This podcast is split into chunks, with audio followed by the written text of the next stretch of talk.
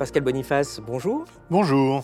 Alors, je suis très heureux de vous recevoir euh, sur euh, la chaîne YouTube euh, du site Elucide.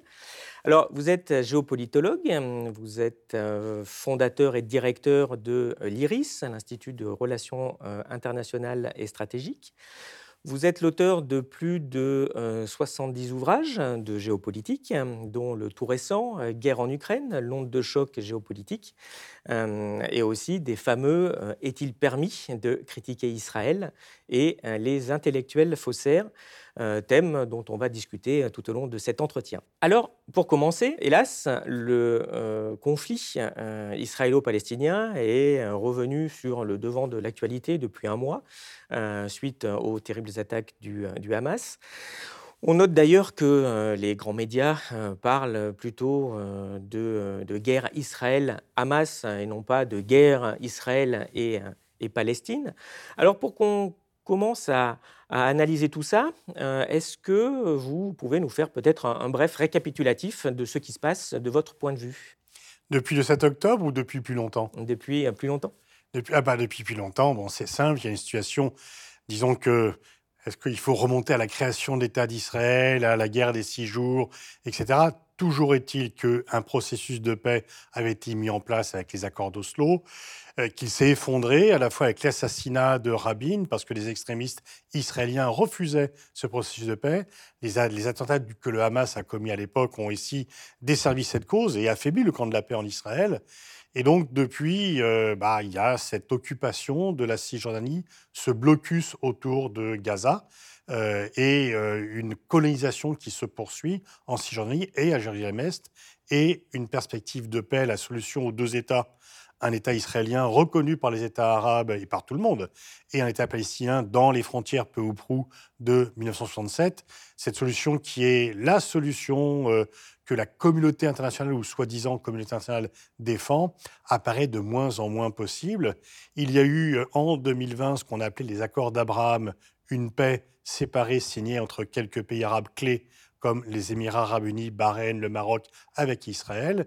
Et beaucoup disaient que entre la construction du mur, entre euh, le blocus autour de Gaza, bah, il n'y avait plus de question palestinienne. Et elle est réapparue de façon tragique avec les attentats du 7 octobre et qui ont fait un nombre de morts euh, très important, 1400, qui ont fait des morts sur le territoire israélien, alors que jusqu'ici, Israël était en guerre contre des États euh, ou euh, sur un territoire en Cisjordanie, mais pas sur le territoire israélien.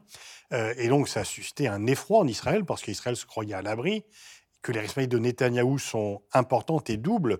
Elles sont importantes parce que si le Hamas a pris cette importance, c'est à la fois que Netanyahou l'a aidé indirectement en disant que plus le Hamas serait fort, plus l'autorité palestinienne serait faible, et c'était son avantage. Et puis aussi en dégarnissant euh, le dispositif militaire autour de Gaza pour en replacer une partie en Cisjordanie du fait des heurts entre des colons juifs qui attaquent des Palestiniens et qu'il fallait protéger ces colons. Bref, tout ceci est fait et depuis, Israël a décidé d'éradiquer le Hamas et donc bombarde massivement le territoire de Gaza. Alors, c'est un bombardement un peu différent parce que des bombardements de population civile, on peut dire que, hélas, hélas, on en a vu beaucoup. Mais là, on bombarde une population civile qui ne peut pas fuir parce qu'elle est sous blocus et que euh, l'Égypte ne laisse pas rentrer ceux qui veulent fuir et que ça serait un nettoyage ethnique. Donc, c'est aussi un bombardement particulier. Alors, pour certains, tout a commencé le 7 octobre avec, et tout s'est arrêté le 7 octobre en disant voilà, il y a des attentats, il faut se venger ou punir le Hamas. Oui, bien sûr, on ne peut que condamner ces attentats. Il faut faire une distinction entre terrorisme et résistance. Si le Hamas n'avait attaqué que des militaires israéliens, ce serait un acte de guerre. Mais là, ils ont attaqué des civils. Euh, donc c'est tout à fait différent. Mais en même temps, euh, comme l'a très bien dit Jean-Louis Bourlange dans un débat à l'Assemblée nationale, où il a quand même un peu sauvé l'honneur de la représentation parlementaire en prenant un peu de hauteur, ces attaques sont sans excuse, elles ne sont pas sans cause. Et donc on peut dire qu'elles se situent dans un contexte plus long. Et contextualiser ne veut pas dire excuser, contrairement à ce que disent certains. Ça veut dire expliquer. Quand on contextualise, on explique et donc on ne vient pas excuser. Si je veux expliquer le Covid-19, je n'excuse pas le Covid-19. Au contraire, je veux mieux lutter. Et, donc, euh, bah, dans un ensemble plus long qui est euh, l'occupation auparavant, le blocus et euh, les bombardements sur la bande de Gaza qui ont d'ores et déjà provoqué un nombre de morts extrêmement important, dont majoritairement des femmes et des enfants qui, donc, par définition, ne sont pas des activistes du Hamas.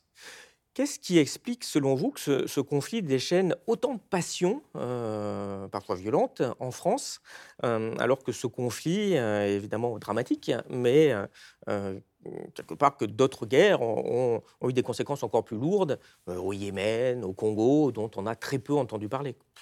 Oui, alors il y a plusieurs facteurs qui expliquent cela. Le premier, c'est que c'est plus près de nous. C'est-à-dire qu'il y a ce facteur kilomètre, la guerre au Yémen. Vous avez eu une guerre euh, en Éthiopie qui a fait 500 000 morts il y a deux ans. On n'en a pratiquement pas parlé. Le nombre de morts importants en Ukraine, euh, eh bien de, victimes civiles, j'entends, est beaucoup plus important. Donc si on se sent proche, on en parle plus. Deuxièmement, bah, en fait, cette histoire est aussi un peu la nôtre. Il y a à la fois l'histoire euh, de la colonisation et l'histoire de la Shoah. Et donc, effectivement, les pays occidentaux se sentent solidaires d'Israël pour deux raisons. Par culpabilité par rapport à la Shoah, c'est quand même les Européens qui l'ont fait et pas euh, les Arabes. Et deuxièmement, par solidarité civilisationnelle. Et ce euh, conflit, du coup, même s'il est limité dans l'espace, et alors limité en nombre de morts de moins en moins par rapport à ce qui se passe là, mais en tous les cas a un impact beaucoup plus grand parce qu'il a la conjonction d'un éventuel choc des civilisations.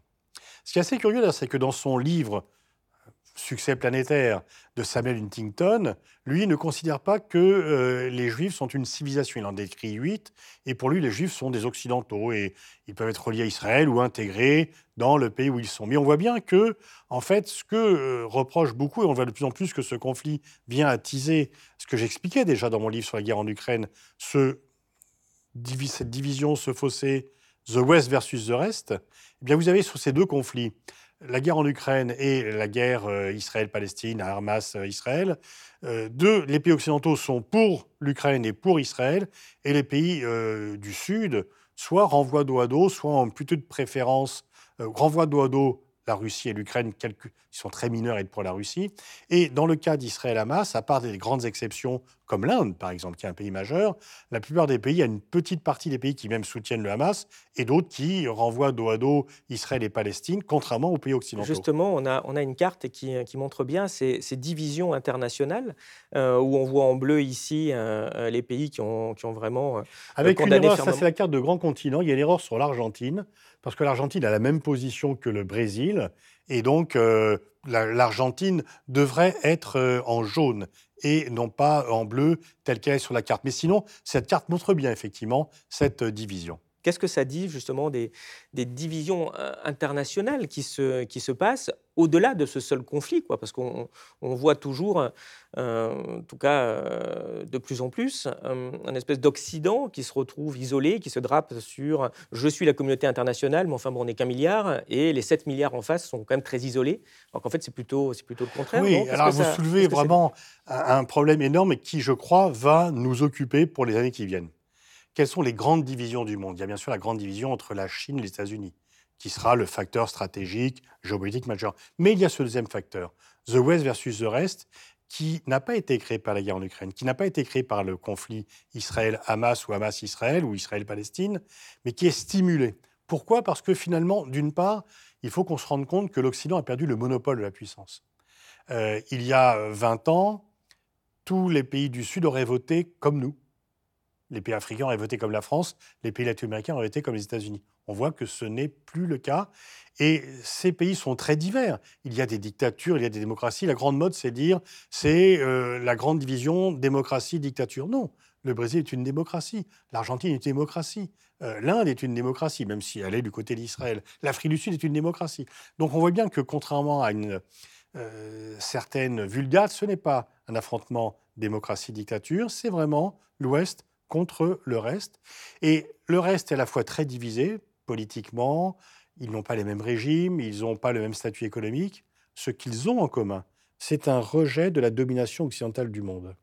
Ils n'ont pas de projet commun, sauf peut-être arrêter que le dollar soit la monnaie internationale, mais c'est aussi par rejet finalement.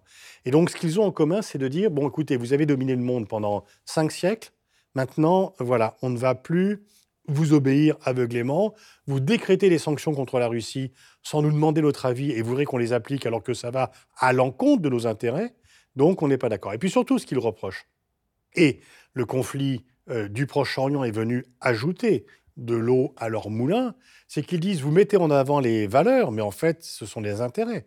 Vous dites que euh, la Russie euh, a agressé l'Ukraine, certes, mais il y a d'autres conflits dont vous ne vous préoccupez pas. Quand c'est un conflit chez nous, soit vous l'avez vous apporté, soit vous en désintéressez, et voudrez qu'on soit solidaire de vous euh, finalement par rapport au conflit qui est un conflit européen pour tous ces pays-là. Le conflit Russie-Ukraine est un conflit européen. Et puis aussi, bah, en fait, vous condamnez l'acquisition de territoire par la force par la Russie, mais quand c'est Israël, non seulement vous condamnez pas, mais en fait vous soutenez même. Vous condamnez euh, comme crime de guerre les bombardements de populations civiles par la Russie en Ukraine, qui sont des crimes de guerre. Il ne s'agit pas d'exonérer Poutine et l'armée russe de sa culpabilité, mais quand c'est Israël, vous appelez timidement à une trêve humanitaire. On n'a pas appelé à une trêve humanitaire euh, pour euh, euh, le conflit entre la Russie et l'Ukraine. Donc c'est ce double discours qui est de plus en plus insupportable pour les pays du Sud. Et à la fin de mon livre sur la guerre en Ukraine, j'ai travesti les deux communiqués du G20, l'un sur le conflit israélo-palestinien, l'autre sur la guerre Russie-Ukraine, en inversant les termes. Et on voit un peu quand même, bah oui, on ne dit pas les mêmes choses sur deux conflits différents, et on n'appelle pas à la retenue les participants du conflit Russie-Ukraine. On appelle à la retenue euh, les protagonistes du conflit Israël-Palestine. Et on condamne très fortement, avec la plus vive euh, euh, condamnation, l'acquisition de territoire, l'agression russe, et on ne condamne pas l'acquisition de territoire par la France. Pour prendre encore un exemple, en la Russie annexe la Crimée en 2014, c'est illégal au niveau du droit international. C'est illégal. Je ne dis pas le contraire. Mais disons que les gens qui avaient été en Crimée étaient d'accord avec ça. Lorsque euh, Israël annexe Jérusalem-Est, c'est tout aussi illégal. Et le moins que l'on puisse dire, c'est que la population annexée n'est pas vraiment d'accord avec cette décision, avec cette action. Bah, dans un cas, on prend des sanctions contre la Russie, dans l'autre, on n'agit pas. Et donc ce double standard apparaît de plus en plus comme aux yeux des autres et apparaît comme de plus en plus comme étant insupportable. Quels sont les pays les plus choqués hein, par ce double discours? Alors, il y a des pays qui sont sincèrement choqués et des pays qui instrumentalisent cela. La Russie et la Chine instrumentalisent. Euh, pour eux, le conflit euh, au Proche-Orient est euh, une sorte d'aubaine parce qu'elle leur permet de mettre les pays occidentaux en face de leurs contradictions, en face de ce double standard. Je ne crois pas qu'elle soit réellement choquée par ce double standard parce qu'elle le pratique également et qu'elle ne voit que leur intérêt. On peut penser que des pays comme l'Afrique du Sud, des pays comme le Brésil sont sincèrement choqués parce que eux aussi ont connu une certaine domination coloniale pour le Brésil, puis impériale par la suite, l'apartheid pour l'Afrique du Sud. Et donc, ils, sont, se projettent plus facilement dans la peau des Palestiniens. Ils ont cette tradition des pays du Sud qui plaident pour le droit des peuples à disposer d'eux-mêmes dont les Palestiniens, droits dont les Palestiniens sont privés en ce moment. Donc on peut dire que les grands pays émergents du tiers-monde, surtout si ce sont ces démocraties, sont choqués. La Malaisie, l'Indonésie aussi, on n'en parle jamais, mais ce sont des pays à la fois musulmans, asiatiques, et des pays du Sud. L'Indonésie a joué un très grand rôle dans la naissance du mouvement des pays non alignés en son temps, pendant la guerre froide euh, et la naissance de ce qu'on appelle le tiers-monde. Donc voilà, je dirais qu'il y a des pays qui instrumentalisent en disant chouette, l'Occident fait des erreurs, ça va nous profiter, et d'autres qui sont, eux, sincèrement choqués par cela. Ces podcasts ne vivent que grâce à vos abonnements à notre site. Si vous aimez notre travail, vous pouvez nous soutenir en vous abonnant sur www.elucide.media. Vous y retrouverez de nombreux contenus exclusifs pour aiguiser votre esprit critique vous évoquez à raison l'instrumentalisation, mais là on parle des gouvernements, mais les populations, je veux dire le chinois, qui subit certains effets euh, de la guerre en Ukraine indirectement, ou d'autres pays, hein, les habitants du Pakistan aussi euh, subissent des hausses de, l'énergie, euh, risquent eux, indépendamment des gouvernements aussi, d'avoir des réactions de plus en plus haineuses face à l'Occident, non? Alors, disons que le, citoyen chinois, il n'a pas besoin de la guerre en Ukraine pour euh, avoir un rejet de l'Occident. Il pense que l'Occident n'accepte pas la montée en puissance de la Chine, qu'il veut entraver cette montée en puissance et que ce n'est pas acceptable.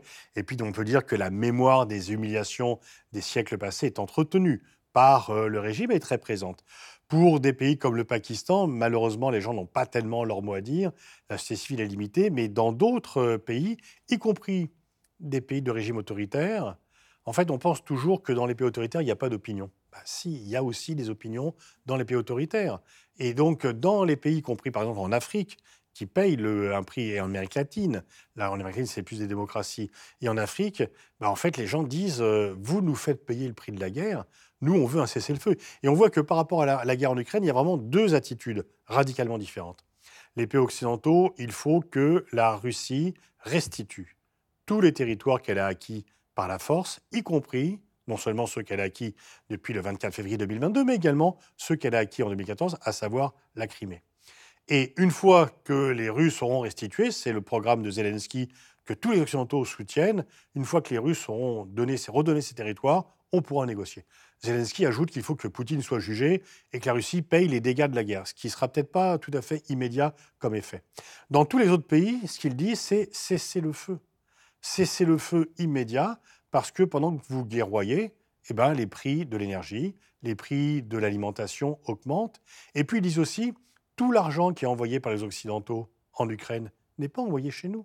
Et une grande partie du volume de l'aide publique au développement est euh, maintenant destiné à l'Ukraine. Et donc c'est d'autant de moins pour les pays du Sud, notamment pour la transition énergétique. Et donc tous ces pays disent, bon, les questions territoriales, vous les réglerez par la suite, mais d'abord, cessez le feu. Et donc, on voit qu'il y a vraiment deux visions du monde occidental et du monde non occidental, radicalement différentes sur la guerre entre la Russie et l'Ukraine on a parlé un peu des, réactions, donc c'est des espèces de, condamnations diplomatiques ou de soutien diplomatique, euh, soit dans chaque pays, soit aussi euh, au niveau de l'ONU, euh, dans certaines gesticulations qui finalement ne changent pas grand-chose. Mais on voit qu'il y a des, implications plus directes. En particulier, il y a un pays qui s'implique énormément, c'est les États-Unis, qui pourtant historiquement, après la Deuxième Guerre mondiale, s'impliquaient moins en tout cas qu'aujourd'hui. finalement, comment vous, jugez le rôle des États-Unis? Bah, le rôle des États-Unis, il y a euh, à la fois des divisions entre démocrates et républicains, mais il y a euh, deux choses qui sont non négociables, et en tous les cas qui unissent euh, républicains et démocrates et qui unissent Biden et Trump. Un, la Chine est une menace pour les États-Unis, parce que la suprématie américaine est menacée par la Chine. Et donc ça, c'est quelque chose, il n'y a pas une feuille de papier à cigarette, peut-être dans les formes, parce qu'ils sont différents, mais sur le fond, ils partagent. Et également l'idée quand même qu'il faut une solidarité inconditionnelle avec Israël. Alors Trump va beaucoup plus loin. Biden n'aurait peut-être pas transporté la capitale euh, de Tel Aviv à Jérusalem, mais euh, l'ambassade pardon est reconnue euh, Jérusalem comme capitale, mais il n'est pas revenu sur les décisions de son prédécesseur. Ça, c'est non négociable. Après, les États-Unis, eh bien, effectivement, voient leur leadership mondial remis en cause. Et le paradoxe, c'est que la guerre en Ukraine est venu leur redonner une place incontournable en Europe. La réaction quasi unanime des pays européens est de dire bah, on est vraiment menacé par la Russie, notre sécurité ne peut qu'être assurée par les États-Unis et uniquement par eux. Et donc, eh bien, il faut accepter euh, une relative dépendance par rapport aux États-Unis qui a un coût, mais qui a un coût supportable. Oui, ça vient un peu euh, peser notre souveraineté, mais ça peut se faire. Euh, par contre, dans le reste du monde, le poids des États-Unis a diminué. Et donc, ils ont réinstallé une sorte de leadership euh, en Europe. L'OTAN ne s'est jamais aussi bien porté qu'aujourd'hui, avec euh, des membres qui ne voulaient pas en faire partie quand Staline était au pouvoir. La Suède était neutre depuis 200 ans. Donc, elle a quand même rompu avec cette tradition de longue date qui faisait partie de son ADN euh, pour rejoindre l'OTAN. Des pays européens qui augmentent leurs dépenses militaires, mais pas pour bâtir une industrie de défense, c'est pour acheter des armes aux États-Unis. Mais en même temps, et pour prendre un exemple euh, entre mille, l'Arabie saoudite, qui autrefois était euh, un client et un vassal des États-Unis, euh, dont la production de pétrole était, disons, en partie décidée avec Washington, eh bien, aujourd'hui, l'Arabie saoudite On a vu que Joe Biden avait dit qu'il ferait du prince héritier d'Arabie Saoudite, Mohamed Salman, un paria. Il est allé l'an dernier, euh, en juillet 2022, à Riyad, pas du tout pour le condamner, mais pour lui demander très poliment d'augmenter sa production de pétrole afin que les coûts baissent un peu.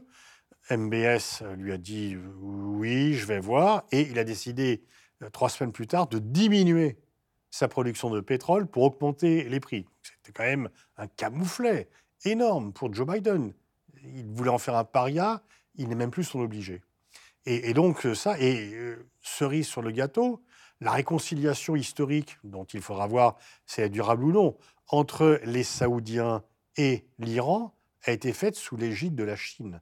La Chine était autrefois un partenaire économique dans le Golfe, timide il y a 20 ans, qui au cours des 20 dernières années a augmenté. Aujourd'hui, la Chine est le premier acheteur de pétrole saoudien, mais elle est devenue aussi un acteur stratégique, ce qui n'était pas le cas auparavant. Et donc ces exemples, bah, le Brésil ne vote plus comme les États-Unis lui demandent, pas plus que l'Argentine et d'autres. Et donc on voit que la doctrine Monroe s'est terminée, que le pacte du Quincy, l'Arabie saoudite a joué un rôle important dans la faillite de l'URSS. Au début des années 80, on l'a un peu oublié, mais au début des années 80, Reagan demande aux Saoudiens d'augmenter la production pétrolière pour faire baisser les cours, alors que c'était la principale recette d'exportation de l'Union soviétique. Et le baril devait à l'époque être entre 10 et 15 dollars. Et c'est difficile de faire de l'Uchronie, c'est amusant, mais bon, si Gorbatchev avait eu un baril à 40 dollars, peut-être y aurait-il réussi la perestroïka. Est-ce qu'il y a d'autres États qui euh, s'impliquent euh, indirectement dans ce conflit? Alors, conflit du Moyen-Orient, en fait, euh, tout le monde veut à la fois s'en tenir à l'écart, parce qu'il n'y a que des coups à prendre, et en fait, il y a beaucoup plus de pays actifs sur ce conflit qu'auparavant. Disons que ce que l'on peut dire pendant très longtemps, euh, les États-Unis, disons qu'il y a euh, le, dernier président américain qui a fait pression sur Israël, c'est George Bush père, quand il a dit à Isaac Shamir, à l'époque Premier ministre d'Israël, que s'il continue la colonisation, il y aurait une sorte de divorce ou d'éloignement entre les États-Unis et Israël. Pourquoi? Parce qu'il avait besoin des pays arabes dans sa guerre contre l'Irak, dans la guerre du Golfe de 90-91 lorsque l'Irak avait conquis le Koweït. Et lorsqu'il a demandé aux pays arabes de venir participer à la coalition internationale, pour que ce soit justement pas une guerre de l'Occident contre un pays arabe, mais une guerre décidée par l'ONU, avec une approbation de l'Union soviétique de Gorbatchev à l'époque, ça c'est un tournant dans la guerre froide, les pays arabes lui ont dit oui, mais enfin écoutez, il y a quand même un problème. Quand Israël euh, enfreint le droit international, il ne se passe rien, et dès que c'est un pays arabe qui enfreint le droit international, on fait euh, une guerre, etc. George Bush leur a dit écoutez, l'urgence là, parce qu'il y a un pays qui vient de passer sous le contrôle d'un autre. L'urgence, c'est de résoudre la, question du Koweït, mais je m'engage à m'attaquer à la question israélo-palestinienne dès que cette question de la libération du Koweït est résolue. D'où la conférence de Madrid, d'où les accords d'Oslo, parce qu'Israël, avait subi une pression des États-Unis. Depuis, il ne s'est rien passé. Obama avait dit qu'il s'opposait à la colonisation. Il fait un discours magnifique au Caire, mais la colonisation se poursuit. Et d'ailleurs, il y a un épisode qui est peu connu Joe Biden, qui était euh, à l'époque son vice-président, alors je ne sais plus si c'est en 2010 ou 2011, mais à peu près cette époque, va en Israël et à peine l'avion du vice-président est parti des États-Unis, euh, Netanyahou annonce la construction de nouvelles implantations, de nouvelles colonies. Et Thomas Friedman, l'éditorialiste euh, du New York Times, avait dit à l'époque, en fait, il faudrait que dès qu'il atterrit, Biden reparte repartent. Thomas Friedman qui est juif. Mais ça montre que les juifs américains ne sont pas très à l'aise avec ce qui se passe en Israël. Il y a une sorte euh, d'éloignement entre les juifs, américains qui sont libéraux et les, gouvernements successifs d'Israël qui sont de plus en plus à droite. Et Thomas Friedman a eu cette formule, les États-Unis sont les amis d'Israël. Quand vous avez un ami qui veut conduire en état d'ivresse, vous lui prenez les clés et vous ne le laissez pas conduire nous devrions prendre les clés à Netanyahou, ne pas le laisser conduire, il va à la catastrophe. Ces propos euh, étaient prophétiques par rapport. Euh, mais non, on disait non, tout va bien, les Palestiniens ne réclament plus rien, ils sont dominés, etc. Et donc même Obama n'a pas fait pression sur Israël et Trump euh, lui a donné toute permission. Et Biden, pareil. Les pays arabes, bah, en fait, beaucoup ont signé des accords avec Israël en pensant que c'était leur intérêt sécuritaire, économique, etc. Il y a beaucoup de pays africains qui ont des accords sécuritaires avec Israël.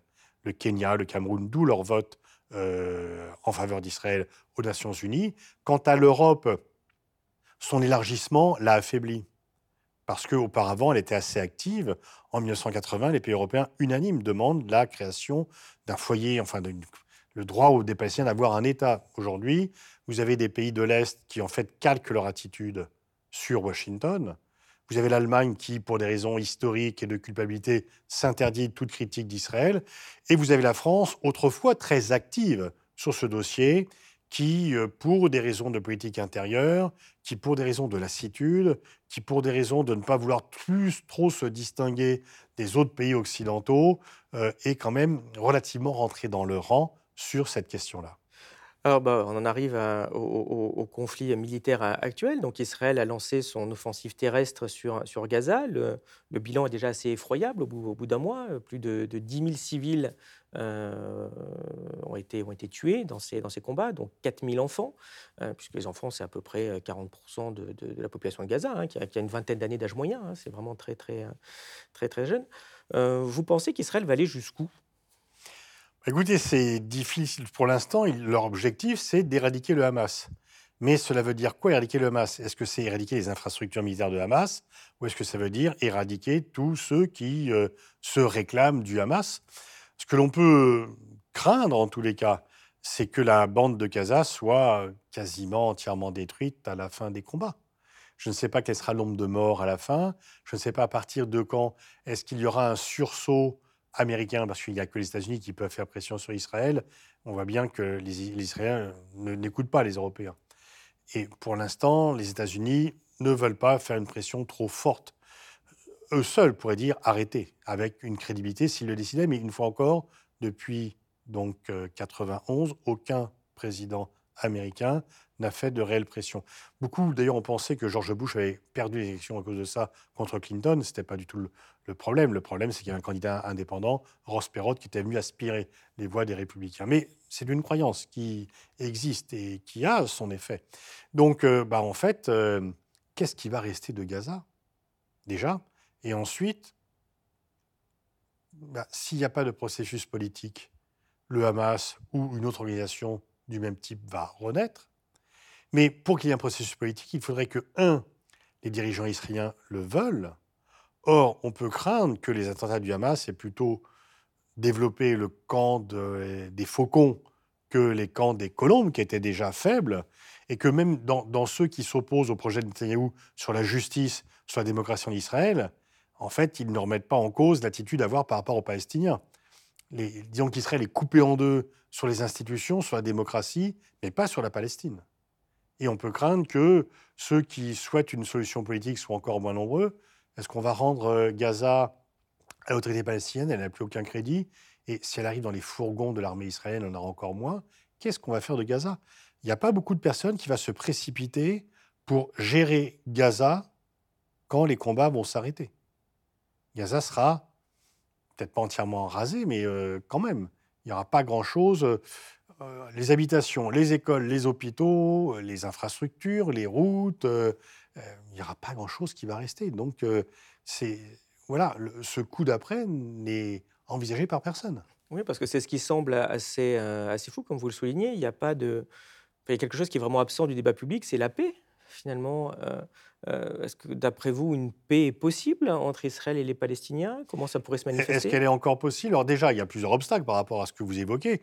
La première, c'est que le territoire de Cisjordanie est tellement morcelé par euh, les colons, les colonies. Il y a 700 000 colons entre Jérusalem-Est et la Cisjordanie. Justement, on a une, carte qui montre euh, bien l'évolution euh, du territoire euh, dont, on, dont, on, parle. Je ne dis pas la Palestine parce qu'il n'y a jamais eu d'État palestinien indépendant en tant que tel, mais en tout cas, il y avait des, régions palestiniennes historiquement ou, sous, l'administration ottomane ou, britannique. Et on voit évidemment que ça se, ça se, réduit au fil du temps jusque eh bien, la situation actuelle où même la Cisjordanie est constituée d'espèces d'îlots comme ça, palestiniens, coupés par des territoires administrés directement par Israël ou, de façon commune entre Israël et, et la Palestine, mais enfin, on voit que c'est assez difficile de, euh, d'imaginer euh, euh, de sortir de cette situation. En tout cas, on, oui, c'est, clair. Alors, il y a les problèmes, je dirais, géographiques et les problèmes politiques. Parce que les cartes que vous montrez sont parfaitement illustratives. Et bon, Donc on voit bien, est-ce qu'on peut créer un État là et la bande de Gaza, je ne sais pas si on peut la mettre en vert ou en noir, vu le nombre de destructions. Et puis, qui pour mettre en place ce projet politique? Du côté palestinien, Mahmoud Abbas n'a plus aucune légitimité, bah, le Hamas n'en a pas. il en a aux yeux de certains Palestiniens, mais pas aux yeux de ceux qui peuvent négocier. Est-ce qu'Israël va accepter de libérer Marwan Barghouti pour qu'il y ait un vrai interlocuteur palestinien? C'est une hypothèse qui est envisagée.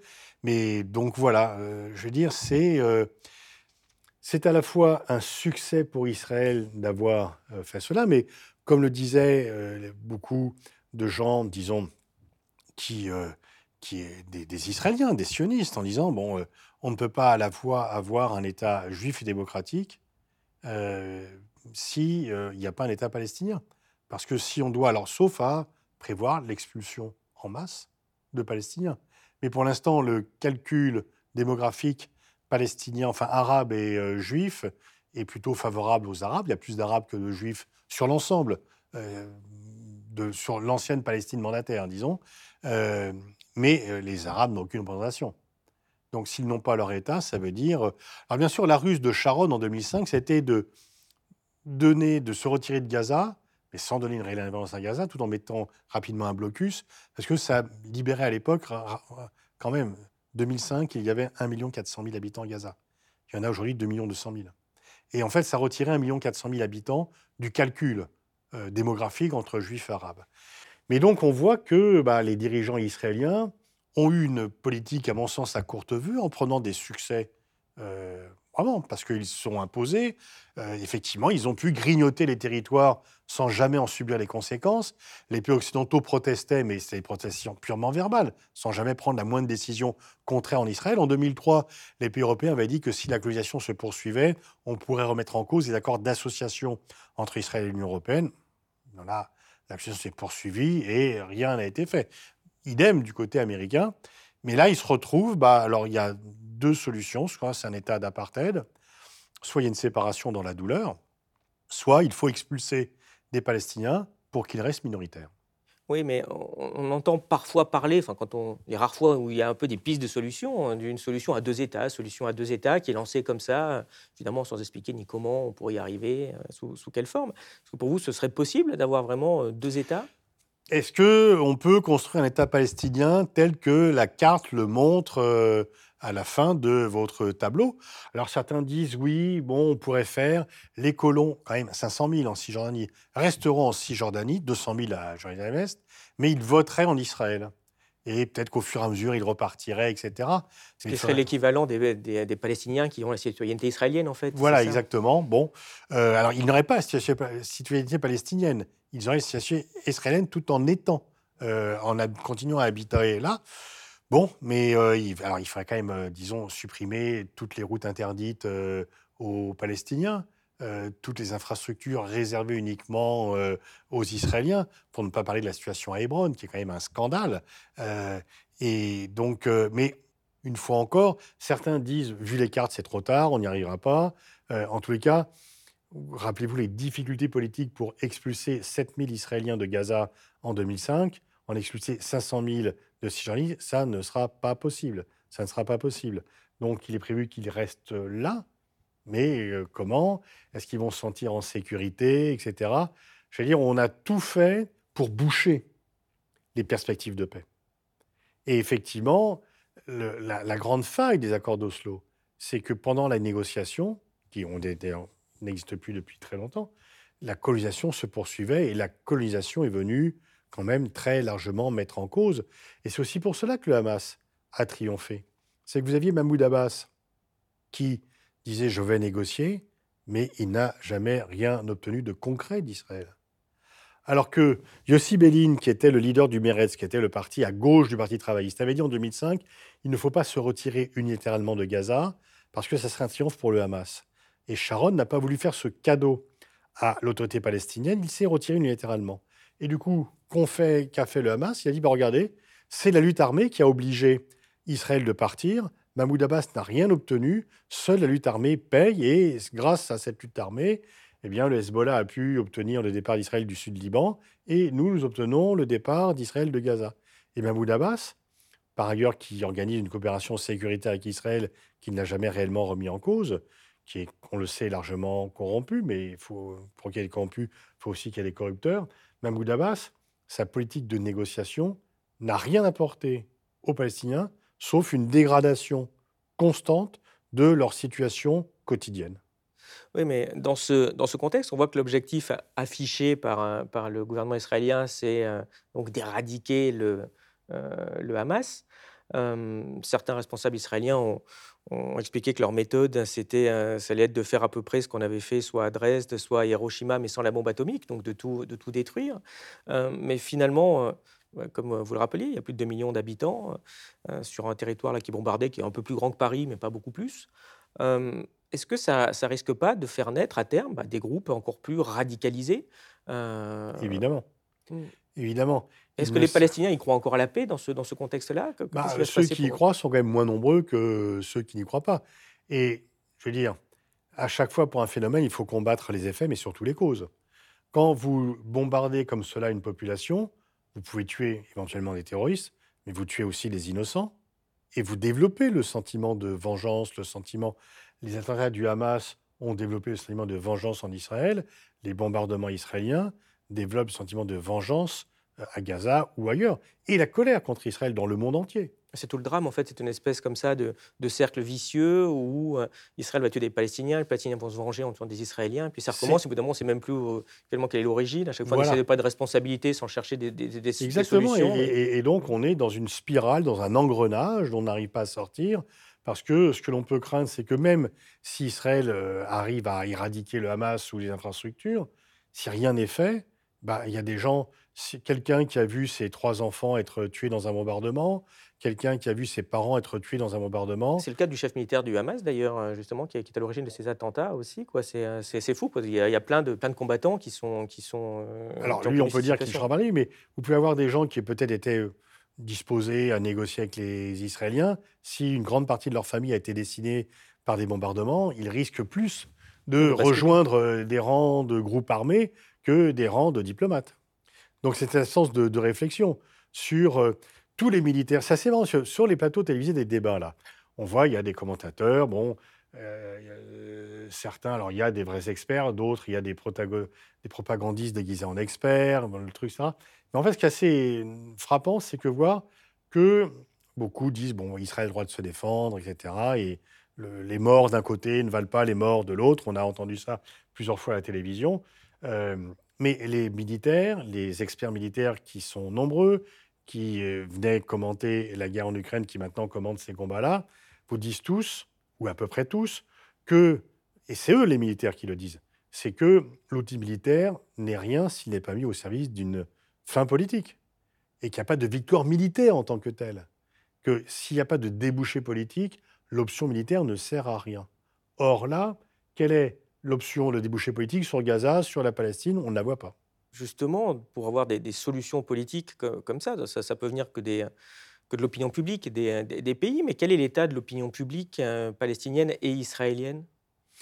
Bah, on peut craindre qu'en Israël, euh, ceux qui détestent euh, les Arabes soient plus nombreux, parce qu'en Cisjordanie, depuis le 7 octobre, on parle des morts à Gaza et des morts en Israël, mais en Cisjordanie, 160 Palestiniens ont été tués par l'armée ou par les colons depuis 7 octobre, en toute impunité. L'armée ne protège pas les civils palestiniens, elle protège les colons qui viennent d'assassiner des Palestiniens. Donc euh, c'est quand même un, bilan qui est euh, très très lourd et donc effectivement ça n'appelle pas, ça n'amène pas à une réconciliation et en Israël, bah, les gens choqués à juste titre par les attentats développent maintenant, ont peur que le livreur arabe euh, qui vient pour euh, Uber euh, soit armé et donc ont peur de voir dans chaque arabe un, ennemi potentiel. Donc les, deux communautés se sont encore plus séparées. Je veux dire, dans les années 90, ils vivaient non pas en bonne harmonie, mais il y avait quand même une cohabitation plus paisible. Il y avait des dominants, des dominés, il y a des occupants, des occupés. Mais là, c'est quand même la violence et l'impunité de la violence du côté israélien. Mais du coup, euh, comment le, les Israéliens réagissent face à leur gouvernement euh, et d'ailleurs, est-ce qu'il y a des propés en, Israël? En tout cas, est-ce qu'ils oui, représentent beaucoup? Comment ils sont traités, en fait Il y, a des propés, mais les propés ont été traités un peu d'ennemis de la nation par euh, Netanyahou. Bethselem euh, a été mise en cause comme agent de l'étranger parce qu'elle recevait des financements des pays étrangers. Et ceux qui se battent pour une reconnaissance du droit des Palestiniens eh bien, sont traités comme des ennemis intérieurs par beaucoup euh, d'Israéliens. Les, assassins de Rabin sont au pouvoir. Ils sont au pouvoir. Les deux parties des colons, c'est des gens qui ont appelé à la mort de Rabin. Et en fait, le terrorisme, généralement, ne parvient pas à ses objectifs politiques, sauf celui qui a assassiné Rabin. Il voulait mettre en difficulté le processus de paix, il y est parvenu. Il y est parvenu. Donc, euh, alors, bon, il y a vraiment encore un camp de la paix. Il faut saluer la lucidité. On sait très bien que dans le journal Haaretz, il y a des critiques de la politique israélienne qu'on ne retrouverait pas dans les journaux français, parce qu'elle apparaîtrait comme étant euh, trop radicale, pour ne pas dire euh, antisémite ou antisioniste. Et donc oui, il y a un camp de la paix, il y a des gens qui, disons en plus une perspective de long terme, qui disent Israël est construit au Proche-Orient, donc c'est avec les Arabes qu'il faut faire la paix, et pas les Arabes qui sont euh, dans le Golfe, mais avec les Arabes qui sont là à nos frontières, etc. Bon, mais ils sont ultra minoritaires. Et Netanyahou, il va rester au pouvoir encore? Parce que c'est fou qu'après une telle attaque, il n'est pas, pas démissionné. Oh, ses jours sont comptés, euh, assurément. Mais disons que bon, un pays en guerre ne change pas son leader, euh, sauf s'il y a, enfin, encore une autre catastrophe. Et donc, tant, qu'il y a, tant que les opérations militaires durent, Netanyahou sera au pouvoir. Mais là, on peut dire que les griefs qui sont contre lui, disons qu'il y a des gens qui vont lui en vouloir parce qu'il a négligé euh, la perspective politique, qu'il a nourri le Hamas indirectement en attaquant l'autorité palestinienne en lui donnant aucun espace. Et donc, il y a des gens, disons, ceux qui sont en faveur de la paix bah, sont contre lui, et ceux qui sont pour une solution de force se disent bah, il a échoué, parce qu'il a fait toute sa carrière sur la sécurité qu'il a menée à Israël, et en fait, la pire attaque de son histoire qu'Israël a connue a été pendant qu'il était Premier ministre. Et justement, au niveau sécurité, il vient aussi de déclarer que euh, après les opérations militaires, quand il aurait éradiqué le, le Hamas, euh, eh bien, Israël prendrait euh, en charge la, sécurité à Gaza. Est-ce que, est que vous pensez qu'il y a une volonté de réannexer Gaza, de l'occuper? Il, a été, y arriver? il a été sur ce point contredit, contredit par un membre du cabinet de sécurité. Et les Américains ont mis le holà en disant qu'il ne fallait pas faire ça. Et en plus, je ne vois pas l'intérêt pour Israël de réoccuper Gaza. C'est plus simple de refaire un blocus euh, d'où on regarde. Parce que s'ils mettent le dispositif, ils peuvent empêcher toute sortie de Gaza les Égyptiens leur obéissent là-dessus. Donc je ne pense pas qu'Israël réoccupe Gaza parce que le risque sécuritaire serait beaucoup plus important pour eux. Historiquement, les Occidentaux euh, avaient quand même une influence très forte sur, euh, sur Israël. On pense aussi à ce qui s'est passé pendant les accords d'Oslo pour pousser à une paix. Est-ce que vous pensez qu'aujourd'hui, si, évidemment, si hein, il y avait une volonté commune occidentale d'arriver à une solution, alors est-ce que c'est à deux États, est-ce que c'est un peu autre chose, on y arriverait ou est-ce que est-ce que c'est n'est pas possible parce que parce qu'Israël n'écoute même plus parce que l'influence qu'on peut avoir sur eux est, aussi aussi beaucoup plus faible que par le passé. Oui, enfin on s'auto-censure, c'est-à-dire que on aurait pu une fois encore, les États-Unis en 14 ont fait une vraie pression sur Israël au début des années 2000, les Européens ont donné le sentiment qu'ils pourraient faire une vraie pression sur Israël avec les accords d'association.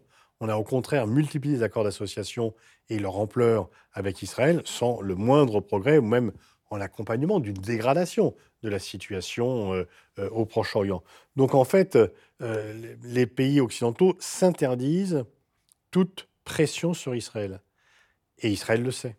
Donc pourquoi Israël allait, irait satisfaire les demandes occidentales? Parce qu'elle sait qu'elles sont purement platoniques. Là, tous les pays occidentaux demandent une trêve humanitaire parce qu'ils n'osent pas demander un cessez-le-feu qui serait euh, pas acceptable pour Israël, mais même cette trêve humanitaire, Israël dit bah non. Et regardez, l'Institut français à Gaza a été bombardé, partiellement détruit. Le gouvernement français s'est étonné. Il aurait pu condamner, s'indigner. Non, non, on s'est étonné. Euh, donc on voit bien qu'il y a euh, une autocensure et que euh, s'attaquer directement à Israël ou exiger d'Israël quelque chose est assez rapidement euh, désigné comme étant antisémite. Et ça, c'est un rayon paralysant. Et en tous les cas, les pays occidentaux qui avaient plus de levier sur Israël s'en sont privés les uns après les autres. Et Israël, bah, voilà, les gens qui gouvernent Israël sont tout à fait au courant de ça. Ils savent très bien qu'il y aura des protestations verbales qui ne seront jamais suivis des faits. Et donc, pourquoi irait-il céder aux demandes occidentales? Puisque s'il ne cède pas, il ne se passe rien. S'il ne cède pas, il ne se passe rien. Il y a même eu, en termes de pression, un fait assez étonnant, qui était cette criminalisation du, mouvement d'appel à boycott citoyen, qui, était, euh, qui, ont, été faits déjà dans les années 2010 à peu près. Enfin, en France en particulier, le, gouvernement avait essayé de criminaliser ça, enfin l'avait criminalisé d'ailleurs. L'avait criminalisé, oui. Il y a des gens qui ont été condamnés et ils demandaient le boycott d'ailleurs sur des produits dans les colonies mais enfin, normalement. Alors que c'est exactement ce qui avait été fait pour l'Afrique du Sud dans les années Justement, 80. C'est pour ça. C'est pour ça qu'Israël euh, s'était opposé à cela, parce que le fait euh, de faire une comparaison entre l'Afrique du Sud et Israël est euh, le chiffon rouge pour Israël. Israël a gagné la bataille diplomatique. Israël a gagné la bataille diplomatique. Personne en Occident. Dans, l'Occident. Alors, avec la guerre à Gaza, un peu moins dans le reste du monde, bien sûr. Mais la bataille de l'opinion mondiale, il l'a perdue depuis longtemps, parce qu'une fois encore, vous ne pouvez pas euh, vous parlez des valeurs occidentales. On dit. Souvent, on entend dire d'ailleurs, euh, oui, mais il y a plus de morts dans tel euh, pays, etc. La Syrie a tué plus de ses nationaux qu'Israël n'a tué de Palestiniens. C'est vrai, c'est vrai. Mais la Syrie ne se définit pas comme un pays démocratique.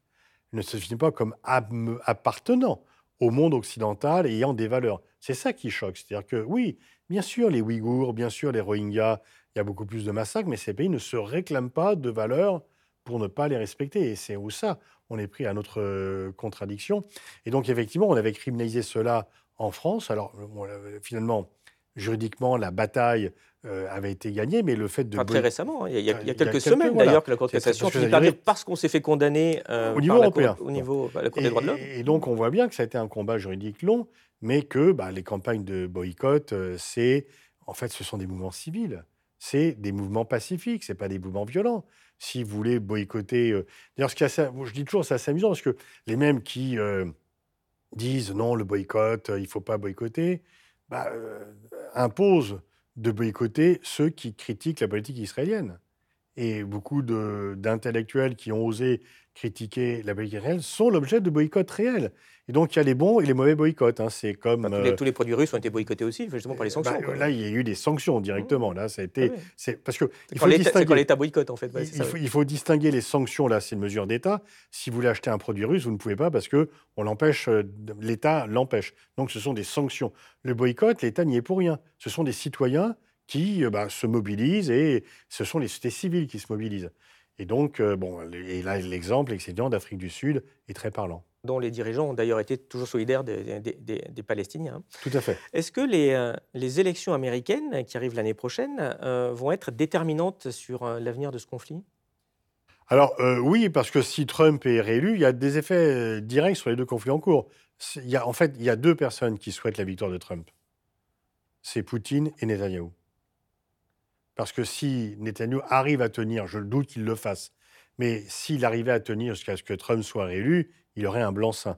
Je ne pense pas qu'il puisse tenir un an. Il sera certainement, euh, probablement jugé d'ailleurs en Israël avant. Mais disons que si Trump est réélu, ce sera carte blanche au faucon israélien. Et si Trump est réélu, bah, Poutine pourra se dire c'est la fin de l'aide à l'Ukraine, euh, je vais respirer un grand coup. Si Biden est élu, vous voyez ce qui est intéressant, c'est que pour la première fois, il y a au sein du Parti démocrate une contestation du soutien conditionnel d'Israël euh, de la part des États-Unis. Euh, il y a des représentants euh, qui commencent à protester. Et donc, est-ce qu'il va y avoir un clivage démocrate-républicain là-dessus? Là, pour l'instant, le scénario qui est un peu le worst-case scénario, c'est que la gauche du Parti démocrate euh, dise bon, bah, finalement, on va pas voter pour Biden parce qu'il nous a trahis sur Israël et Palestine, il ne respecte pas les principes de gauche, et que du coup, Trump soit élu, ce qui sera une mauvaise nouvelle pour la cause palestinienne. Mais Bernie Sanders, qui est juif, était beaucoup plus allant sur la question palestinienne.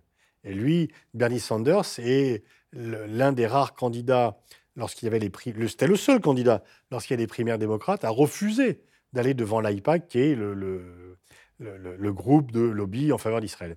Mais la communauté juive américaine, une fois encore, elle est de plus en plus réticente par rapport à ce qui se passe. Alors, on peut dire que, bien sûr, les massacres du 7 octobre l'ont peut-être rapproché d'Israël, mais qu'ensuite, la suite des bombardements vont de nouveau quand même leur faire prendre des distances. Donc on a vu des images de très grosses manifestations de juifs américains qui condamnent Israël et qui appellent à la paix. Voilà. Il y avait un lobby israélien, rappelez-vous, qui avait été un lobby pro-israélien, pro-paix, qui avait été monté euh, il y a quelque temps, euh, euh, le G Forum, etc. Enfin. Bon, Et, donc, il faudra voir comment cela se fait. Les plus forts soutiens d'Israël, maintenant, ce sont les chrétiens évangélistes, qui sont les chrétiens sionistes, qui sont en fait antisémites et pro-Israël. Ils sont antisémites parce qu'ils veulent voir les juifs disparaître, mais avant que le Messie ne revienne, ce qui fait disparaître les juifs, il faut que les terres que Dieu a données aux Hébreux soient dans sa possession. Et là, difficile de changer la Bible, effectivement, pour, euh, bon, si la Bible sert de cadastre, il est difficile de trouver un accord territorial de paix. Euh, euh, disons un mot du, droit international, parce que il n'a pas toujours très bonne presse, puisque bah, on vous vend du droit, et puis on s'aperçoit qu'en pratique, c'est plutôt des rapports de force qui, qui l'emportent. Enfin, c'est quand même un élément important des propagandes, ce, respect du, ce respect du droit alors justement, un État qui ne respecte pas le droit international, c'est Israël, puisqu'on voit ici une liste un peu des, résolutions que ne respecte pas Israël, hein, qui se fait, enfin qui se faisait surtout moins maintenant, parce que sont des vétos des, États-Unis au Conseil de sécurité, mais qui se faisaient condamner très régulièrement, qui, demandaient à ce que Israël rende les territoires qu'il occupe. Qu'est-ce que ça dit finalement du, droit international, tout ceci? Alors commentons un peu ce tableau intéressant. Déjà, on voit que par la, suite, depuis 2003, il y a de moins en moins de résolutions. Parce que les États-Unis mettent systématiquement leur veto. Il faudrait presque compléter ce tableau par le nombre de votes où les États-Unis ont utilisé le droit de veto pour empêcher le vote. Et on pourrait même ajouter, mais c'est incalculable, le nombre de résolutions qui auraient pu être reprises, mais qui n'ont même pas été déposées parce que les pays arabes ou européens savaient à l'avance que les États-Unis iraient déposer leur veto et que ce n'était pas la peine. Alors, vous, vous avez des pays qui disent oui, vous voyez bien, c'est injuste, Israël est le pays le plus condamné aux Nations Unies, alors que d'autres euh, font beaucoup plus de dégâts, etc. Mais il faut distinguer. Le droit international a ses limites, et c'est vrai que lorsqu'il y a une répression interne, le droit international est relativement indifférent par rapport aux répressions internes, sauf s'il y a crime contre l'humanité. Alors qu'Israël, il occupe un territoire qui ne lui appartient pas, ce qui est quand même différent. Donc là, on est dans le droit international. Alors, le droit international, vous avez, vous avez bien défini, c'est qu'à la fois, c'est une arme dans le combat politique, mais il ne résout pas tous les problèmes parce que le droit international, tous les droits sont violés, mais c'est mieux qu'ils existent qu'ils n'existent pas. Et le droit international est moins effectif que le droit national. Pour prendre un exemple, bah, le code de la route n'est pas respecté par tout le monde. Il vaut mieux qu'il y ait un code de la route qu'il n'y en ait pas. Le nombre de victimes de la route serait bien plus nombreux. Il vaut mieux qu'il y ait un droit international qu'il n'y en ait pas, mais il n'est pas unanimement respecté. Et comme il n'y a pas de gendarme international, de juge international, de police internationale, il est encore moins respecté que le droit national. Euh, mais justement, un, des points que met souvent Israël en avant, c'est la, légitime défense, voire même légitime défense préventive, enfin historiquement. C'est un concept aussi qui a été développé fortement par, Israël. Vous en pensez quoi de ça? Bah, Juridiquement, ça ne vient pas de route. La légitime défense est une défense. Et si elle est préventive, elle devient une agression, une attaque. Donc le concept de légitime défense préventive est juste euh, une sorte euh, euh, d'attrape-nigo juridique qui rendrait justifiable une agression alors qu'elle est interdite par le droit. Et par ailleurs, même dans le cas de légitime défense, là on peut dire que par rapport au Hamas, Israël est en état de légitime défense puisqu'il a été agressé, elle doit être proportionnée. Et donc quand on voit le nombre de morts, eh bien il y a quand même un accord général pour dire, euh, toutes les agences onusiennes, la plupart des juristes, toutes les ONG disent que cette riposte-là, elle est disproportionnée. J'aimerais maintenant qu'on passe à un sujet aussi euh, très important euh, dans le débat public, c'est le, poids et l'influence euh, des néoconservateurs, surtout en France, euh, sur euh, toutes ces questions de, relations internationales. Alors, qui sont finalement ces, néoconservateurs et finalement, quel, quel, problème ils posent dans la bonne compréhension des, problématiques de relations internationales? C'est un choix idéologique. Je ne vais pas faire une liste de noms, mais enfin, on les connaît. Disons qu'il y a grosso modo, c'est pas tellement un clivage droite-gauche sur les questions c'est plutôt un clivage entre ce qu'on appelle les gaulo-mitterrandistes, qui ont une vision de la France qui est certes un pays occidental, mais qui n'est pas que cela, qui doit, pour rayonner, avoir des liens avec de nombreux autres pays, et des gens qui étaient auparavant atlantistes, qui ensuite on appelait néoconservateurs, qu'on pourrait qualifier d'occidentalistes aujourd'hui, qui estiment que l'Occident euh, a des valeurs qui sont supérieures aux valeurs des autres euh, groupes de civilisation, euh, et qu'il doit non seulement les défendre, mais même les imposer. y compris éventuellement par la force, et qui estiment donc que l'Occident est dans son bon droit, y compris lorsqu'il use de la force contre d'autres, parce qu'il ne fait que se défendre. Et c'est ça le clivage principal, principal. Pardon. Et je pense que ces euh, occidentalistes nous conduisent un peu vers un choc des civilisations et grosso modo, ils reprennent les éléments de langage des États-Unis de dire eh ben, qu'il y a eux et nous. En fait, tout en disant qu'il n'y a pas un, clivage de l'Ouest versus le reste, ils l'alimentent euh, et ils nous y conduisent en disant que bah, finalement, par rapport à la menace chinoise, par rapport à la menace islamiste, par rapport à tous ces types de menaces, nous n'avons pas d'autre choix que de nous rallier derrière la bannière américaine et d'être solidaires des États-Unis, qui sont les seuls à pouvoir assurer notre sécurité. Sans voir que euh, peut-être que par rapport à la Chine, on a des intérêts propres qui ne sont pas ceux des États-Unis, parce que la lutte pour la suprématie mondiale n'est pas notre combat, c'est le combat des États-Unis, pas le nôtre, pas celui de l'Europe. Et pour voir que par rapport euh, à l'islamisme, et Chirac l'avait dit, Villepin et d'autres, c'est que la politique américaine n'a pas été sans conséquence sur le développement du terrorisme, et que la façon de combattre, la façon de parler de cette guerre contre le terrorisme, chacun s'accorde aujourd'hui pour dire que la guerre d'Irak ou d'autres politiques ont plutôt développé le terrorisme, à tel point d'ailleurs que beaucoup de ceux qui, en 2003, avaient soutenu euh, la guerre d'Irak disent aujourd'hui non, non, non, on ne l'a pas euh, soutenu, la critique, et ont des petits, euh, disons, pannes de mémoire par rapport à leur position passée. Alors, quand on vous écoute, bon, on voit que vous avez une position relativement claire sur ce, sur ce conflit, hein, qui même plutôt nuancée. vous, condamnez bien un peu les, exactions des, deux camps. pourtant, ça fait plus de, 20 ans que vous subissez des, pressions euh, très, très lourdes, voire des menaces. Est-ce que vous pouvez nous raconter? Oh oui, ça fait 22 ans exactement. En 2001, j'étais membre du Parti socialiste et j'ai fait une note disant que euh, par rapport au conflit israélo-palestinien, on n'appliquait pas les mêmes principes que par exemple par rapport à la guerre du Kosovo et qu'on renvoyait dos à dos euh, les protagonistes, c'est-à-dire qu'il y avait bien un occupant, un occupé, et qu'il y avait déjà des leaders d'extrême droite d'ailleurs en Israël qui avaient des propos sur les Palestiniens euh, que si tout autre dirigeant dans le monde avait tenu de tels propos, on aurait condamné et qu'on ne condamnait pas. Et donc je disais que bah, c'était, alors on me disait toujours oui, mais pour des raisons électorales, il faut pas trop dire du mal d'Israël, etc. On me parlait de ça toujours. Euh, bon, euh, rappelez-vous d'ailleurs en 89, lorsque Mitterrand invite Arafat à Paris, euh, les institutions juives protestent et Mitterrand dit Je fais la politique de la France, pas d'une communauté. Donc, il avait vraiment pas été dissuadé par cela. Et donc, j'ai tout de suite eu une campagne vraiment d'enfer sur, sur mon antisémitisme, parce que l'enjeu était est-ce que le PS, qui a toujours été pro-israélien, va changer de position?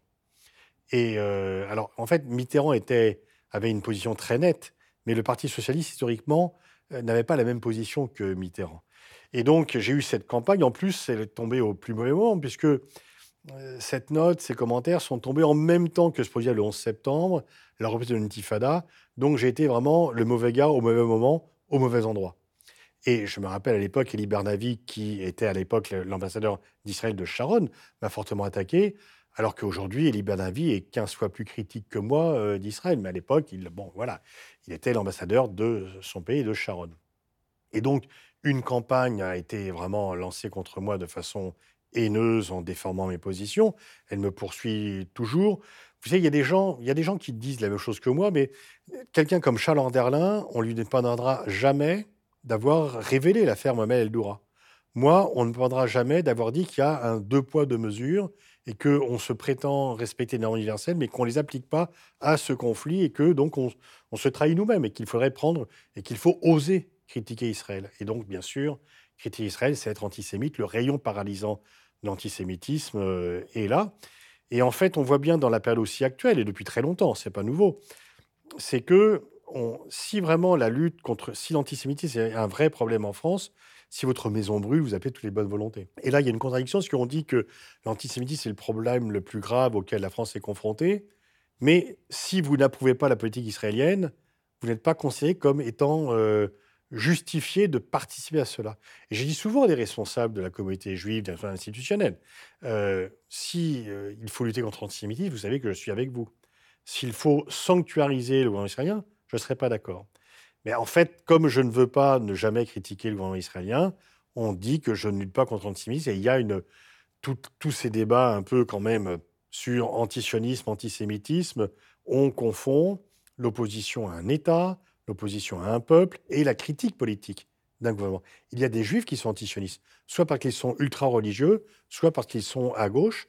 Et euh, il y a, euh, et, en tous les cas, si je critique euh, Trump, Biden, Poutine, on ne va pas dire que je fais du racisme anti-russe ou anti-américain. Si je critique Sharon ou Netanyahou, on va dire, pour me disqualifier, pour me disqualifier que je suis antisémite.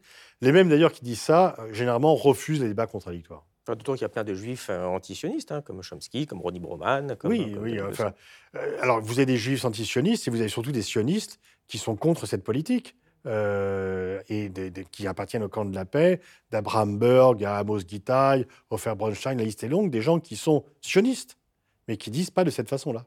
Mmh. Pas de cette façon-là. Parce qu'ils se rendent compte aussi que ça pourrait alimenter bah, l'antisémitisme en retour. Exactement. Si Israël se met à tuer hein, comme ça des dizaines de milliers euh, d'Arabes euh, sous les applaudissements des Occidentaux, c'est quand même une politique un peu dangereuse. Oui, et surtout qui, bah, qui fait que, c'est pour cela que les pays occidentaux sont un peu euh, coincés, c'est qu'ils soutiennent Israël, mais ils voient bien que ce soutien est, est vraiment un facteur d'affaiblissement diplomatique, parce que au moment où ils demandent l'aide des pays du Sud dans la guerre contre la Russie et en Ukraine, on leur dit, mais attendez, euh, c'est quoi? Il y a des bombardements civils qui sont acceptables et d'autres qui sont inacceptables.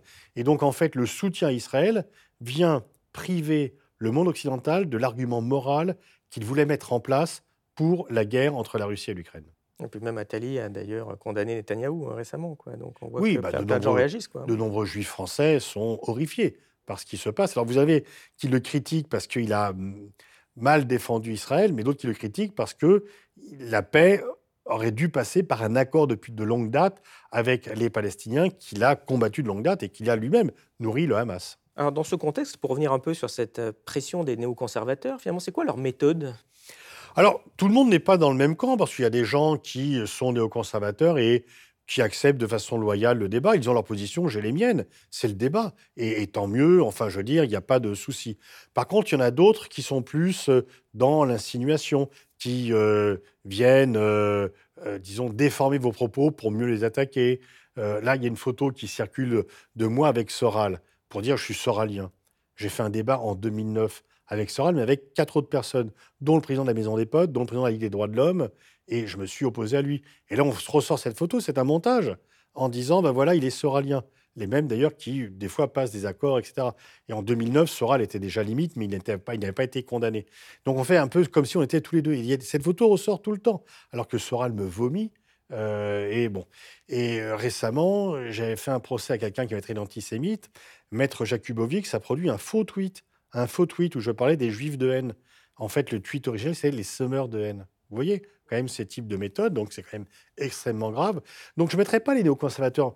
Il y a des gens avec qui je suis en désaccord idéologique sur la guerre en Ukraine, sur le conflit sur le Palestinien, mais qui sont, je dirais, pas les adversaires, mais qui sont, disons, des opposants respectables, parce qu'ils respectent euh, le cadre du débat intellectuel. Et, je veux dire, ils reconnaissent mon droit à une opinion diverse de la leur, et je reconnais ce droit. D'autres, effectivement, sont plus dans la manipulation euh, sont plus euh, dans essayer de trafiquer, ne disent pas d'où ils parlent, etc. Et donc, je ne mettrai pas tout le monde dans le même sac. Tous les fameux intellectuels faussaires, quoi, dans votre voilà, ouvrage de 2011. Ouais. Livre euh, qui a eu un grand succès, mais qui m'a coûté très cher. Pourquoi? Bah, Parce que à partir, j'étais déjà un peu mal vu pour avoir écrit Est-il bien Israël Mais à partir du moment où j'écris ce livre, bah, tous ceux qui sont dedans et leurs amis qui sont nombreux disent il faut éliminer ce type. Et donc, Mohamed Sifawi, BHL, voilà, c'est un peu Et, et donc, je suis effectivement interdit de certains médias parce que, bah, je veux dire, normalement, quand vous êtes. C'est un principe, si vous voulez appartenir au monde des médias, vous ne critiquez pas le monde des médias. Et donc, si vous critiquez certaines vedettes, vous ne respectez pas le code, le code d'honneur. Euh, c'est un peu comme dans une sorte de, bon, de mafia, si on ne pas le code d'honneur, etc. D'où l'intérêt d'avoir des médias indépendants quand même. Hein, oui, oui, heureusement, heureusement. Et puis il y a des médias centraux qui m'invitent toujours, mais d'autres dans lesquels je suis banni, effectivement. Alors, vous avez gagné votre, votre procès en appel, justement, dont vous venez de parler, là, avec cette histoire, en effet, de tweet faux. Enfin, C'était assez, euh, assez, assez, assez impressionnant. Euh, est-ce que vous avez eu la, la tentation de vous auto-censurer? Non, c'est trop tard. Je veux dire, euh, voilà, j'ai payé un prix lourd. L'IRIS serait beaucoup plus développé, plus fort.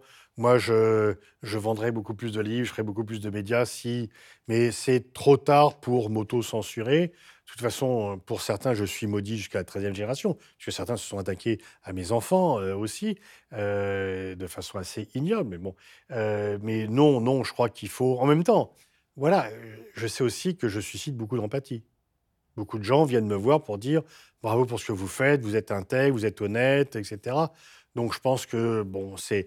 En même temps, je risque pas d'être. euh, je veux dire. euh, on dit toujours que je chouine. Non, je me défends, je chouine pas, etc. Enfin, ceux qui disent oui, les mêmes qui euh, veulent m'interdire d'antenne se plaignent que je ne trouve pas ça normal. C'est quand même, pour le moins, paradoxal, mais en même temps logique. Mais donc, euh, bon, je ne risque pas d'être. euh, on va pas frapper à ma porte à 5 heures du matin pour m'emmener euh, loin.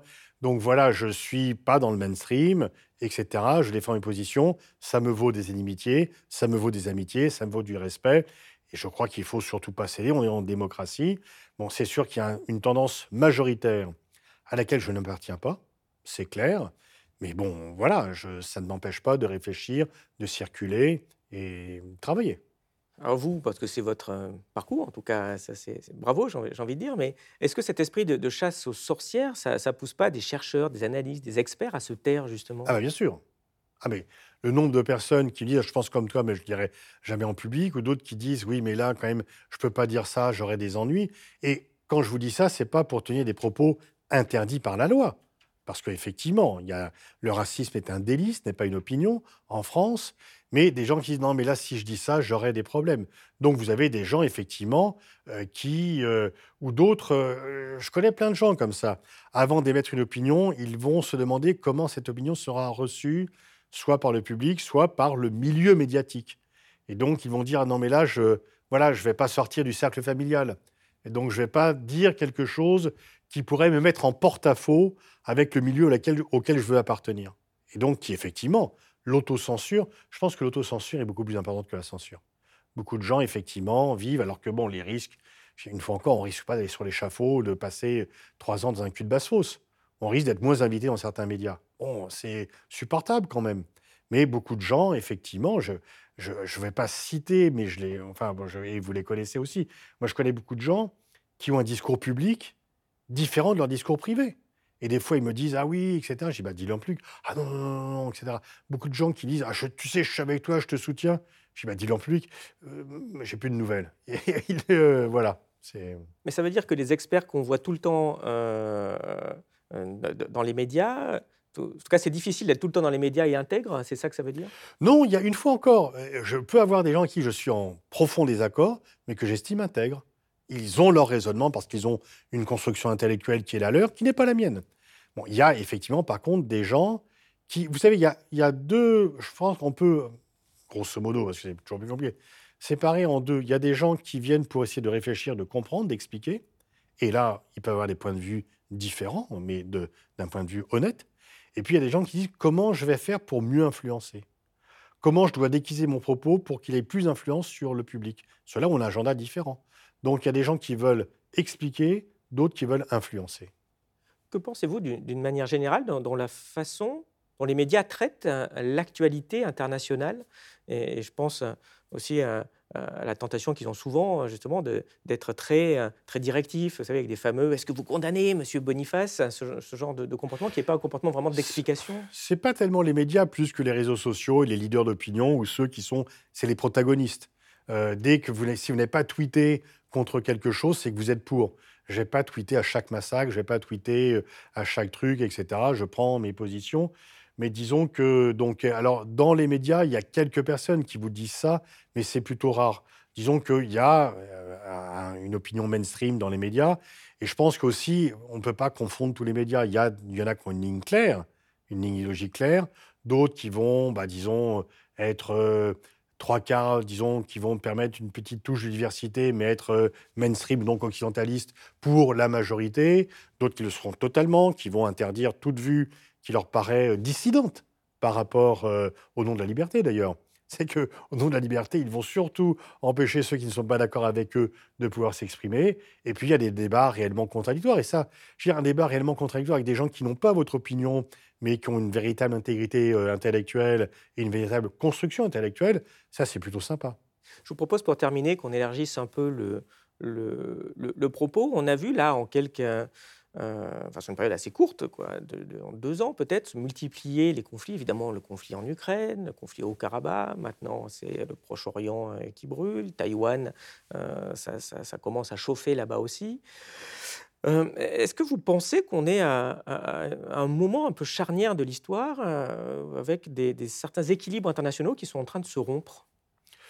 Non, je ne crois pas. Il y a des évolutions. Il y a ce duel États-Unis-Chine qui est le duel majeur il y a cette, euh, ce fossé ouest versus est dont il dépend de nous si euh, on l'approfondit ou si on veut au contraire euh, le rendre moins, moins grand.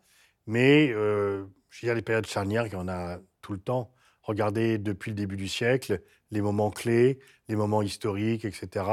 Donc là, il y a effectivement, le Covid était aussi un moment important. Donc là, on a un conflit au Proche-Orient qui vient se greffer sur un conflit Russie-Ukraine et qui vient en même temps le rendre plus compliqué.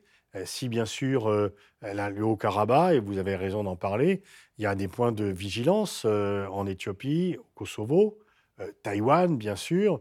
Donc effectivement, on voit en tous les cas que la conflictualité repart à la hausse. Ça, je suis entièrement d'accord, par absence d'ordre international. Et justement, est-ce que un, monde multipolaire, ça veut dire plus de guerre ou, euh, ou moins de guerre bah, Ni l'un ni l'autre, ça dépend. Un monde multipolaire fait l'affrontement, c'est plus de guerre. Un monde multipolaire dans lequel on gère ensemble les choses, eh ben, c'est moins de conflits. Donc euh, le problème, c'est pas tellement que le monde soit multipolaire ou pas.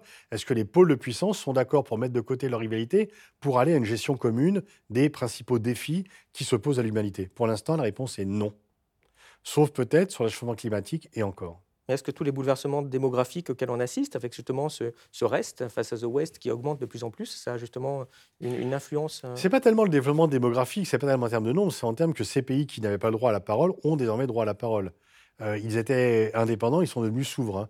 Et ils expriment, et quelle que soit leur population d'ailleurs, ce n'est pas uniquement les gens démographiques, c'est aussi des pays euh, de moindre importance démographique qui estiment qu'ils n'ont plus à aligner leur position sur ce que décident les pays occidentaux. Et pour finir, comment est-ce que vous voyez la France et l'Europe euh, bah, jouer un, rôle dans ces, dans ces futurs Je suis au désespoir de dire que la France a une influence qui se réduit. La France était le pays occidental le plus populaire il y a 20 ans dans le monde non occidental. Aujourd'hui, on sait un peu, pour différentes raisons, par s'il n'y a, pas eu, a pas eu de rupture, c'est successif, etc. On s'est un peu banalisé, on est moins singularisé, on a moins de spécificité, on est encore un peu différent, mais on l'est un peu moins qu'auparavant. Et donc, il serait peut-être temps, le président se réfère au gaulo-mitterrandisme, mais c'est par éclipse que son action est gaulo-mitterrandiste. Bien, nous arrivons à la fin de cet entretien. Merci beaucoup. Alors, je vais vous poser notre question traditionnelle. Qu'est-ce qui, selon vous, est connu de peu de personnes et qui mériterait d'être connu de tous? Alors, j'ai deux exemples en tête, mais avec deux attitudes différentes. Le premier, c'est Léo Ferré, qui devrait être connu de tous mais qui ne l'est pas encore. Et euh, j'essaie de militer à mon petit niveau pour que son œuvre fantastique, multiple, euh, incandescendante, soit mieux reconnue et plus connue. Et donc je me bats, euh, je fais des livres, des BD, je me bats pour qu'il y ait des espaces, etc. Voilà, parce que tout le monde devrait connaître Léo Ferré.